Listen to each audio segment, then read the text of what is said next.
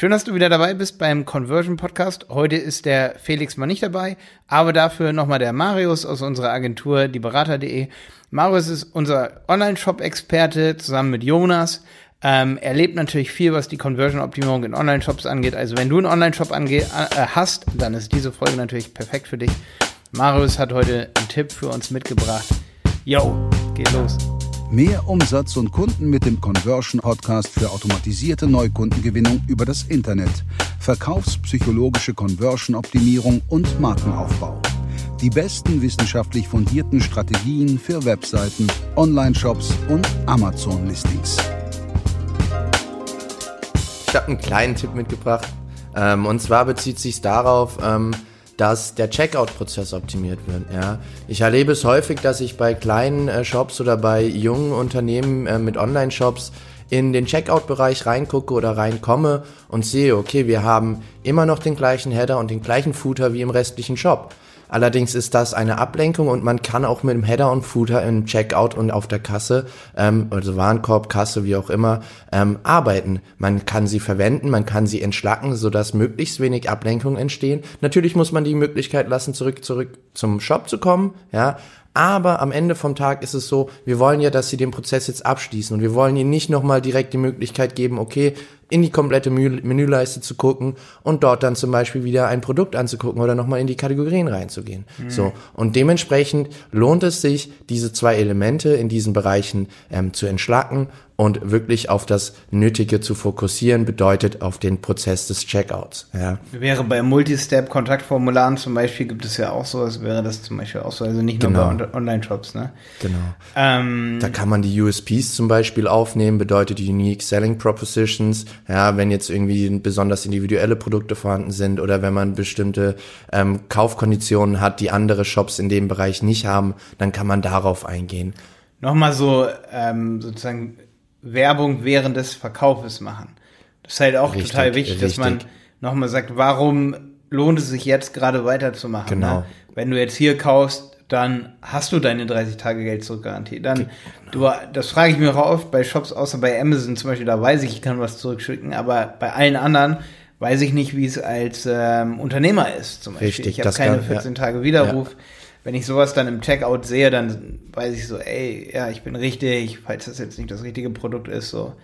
Ja. ja, also es ist auf jeden Fall so, dass man da eben nochmal drauf eingehen kann und genau sich nochmal ähm, gut positionieren und ähm, wenn jetzt dann zum Beispiel die Möglichkeit nicht besteht, zum Job zurückzukommen, das habe ich gerade eben schon erwähnt, dann hat das wieder einen faden Beigeschmack. Mhm. Also man muss hier eine Gratwanderung haben, ja, oder beachten. Mhm. Man kann nicht einfach vorgehen und sagen, okay, wir entschlacken den so weit, dass wir wirklich nur noch Checkout-Elemente haben. Aber wenn jetzt trotzdem jemand nochmal zurückgehen muss, dann muss man das offensichtlich trotzdem noch möglich lassen, ja, und nicht irgendwie versteckt. Weil das hat dann, finde ich, wieder auch ein Element, das es mit sich bringt, das wiederum nicht gerade vertrauenswürdig ist, mhm. ja. Weil man im Amazon Endeffekt sich gezwungen ja fühlt. Ja, Amazon hat das ja auch so, ne? Amazon hat ja auch so einen entschlackten Prozess, Richtig. wo man manchmal ein bisschen, ja, ein bisschen aufstößt, auf jeden Fall bei mir, dass ich denke, boah, wie komme ich jetzt nochmal ganz kurz zurück? Richtig. Es wird ermöglicht, aber es ist relativ unoffensichtlich. Ist aber gerade so auf der Messerschneide, dass es, glaube ich, noch ganz cool Richtig. ist, weil ich komme ja Richtig. zurück. Aber es wird mir jetzt nicht so einfach gemacht, dass ich sage, ah ja, hier noch eine Ablenkung, so zack. Richtig. Sondern ich habe irgendwo einen kleineren Button zurück zum Einkaufen. Nochmal. Oder halt einfach zum Beispiel nicht einen kleineren, aber in einer anderen Farbe als normalerweise vom Kaufprozess. Ja, da sind wir wieder bei einem anderen Punkt, aber genauso kann man es dann auch ermöglichen. Ja, so dass es immer noch sichtbar ist, mhm. aber irgendwo auch der Kaufprozess weiterhin hervorgehoben ist, wie er auch im restlichen Shop eigentlich schon hervorgehoben sein sollte. Ja. ja. Perfekter Tipp zum schnellen Umsetzen. Kurze Folge heute, einfach nur mal ein paar Minuten. Heute wieder mit Marius Strub aus unserer Agentur dieberater.de. Wir freuen uns natürlich auch mega auf äh, Felix wieder, dass Felix mal wieder mit dabei ist. Äh, Felix ist ja immer, da geht es dann nicht so stark in Richtung Online-Shops, das ist ja eher unsere Fraktion.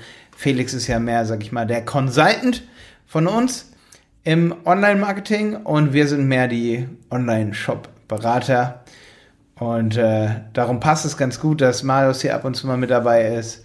äh, so ein bisschen hat der Malte da auch geflunkert. Wir machen ja nicht nur Online-Shops. Ja, ja, wir machen, wir machen auch für lokale ja. Dienstleistungen ihre Webseiten und machen da ähnliche Elemente und nehmen ähnliche Elemente mit auf. Ja, Richtig, aber das ist ne? anders. Aber das, ist, ist schon eine relativ, also eine sehr, geht sehr in die Online-Shop-Beratung mit rein. ne? Also ich würde schon sagen, dass ähm, wir sind schon sehr auf Online-Shops auf jeden Fall ähm, spezialisiert, spezialisiert sag ich mal. Ähm, gerade weil da natürlich auch der Hebel des Online-Marketings nochmal sehr, sehr, sehr groß ist. Ähm, beziehungsweise auch im Online-Shop-Bereich denke ich mir immer so, da wird natürlich auch schneller erkannt, dass es nötig ist, auf jeden Fall Online-Marketing zu machen. Mhm. Ähm, das macht mir immer dann eine Menge Spaß, weil ich halt direkte Output sehe.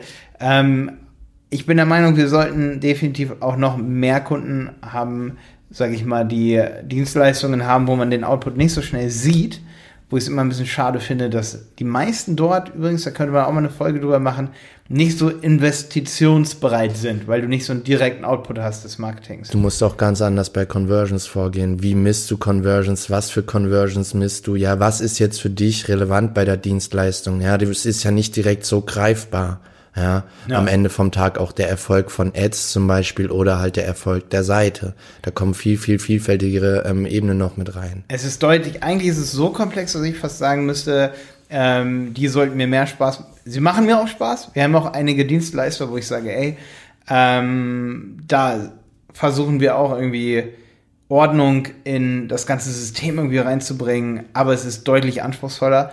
Ähm, da sind Shop, Shops schon eigentlich oder Shop Conversions optimieren ist da deutlich na, nicht einfacher, aber man sieht seinen Erfolg viel schneller und ähm, man merkt es dann ja auch selber irgendwie, ey cool, die Testbestellung alleine, allein die funktioniert jetzt viel schneller, wenn ich den äh, Waren, Warenkorb irgendwie glatt ziehe. Ja, also cool, dass du dabei warst heute wieder, Marius. Hat eine Menge Spaß gemacht. Mega geil. Ähm, und alle, die hier zugehört haben, bis zum nächsten Mal. Wir freuen uns, wenn ihr wieder einschaltet.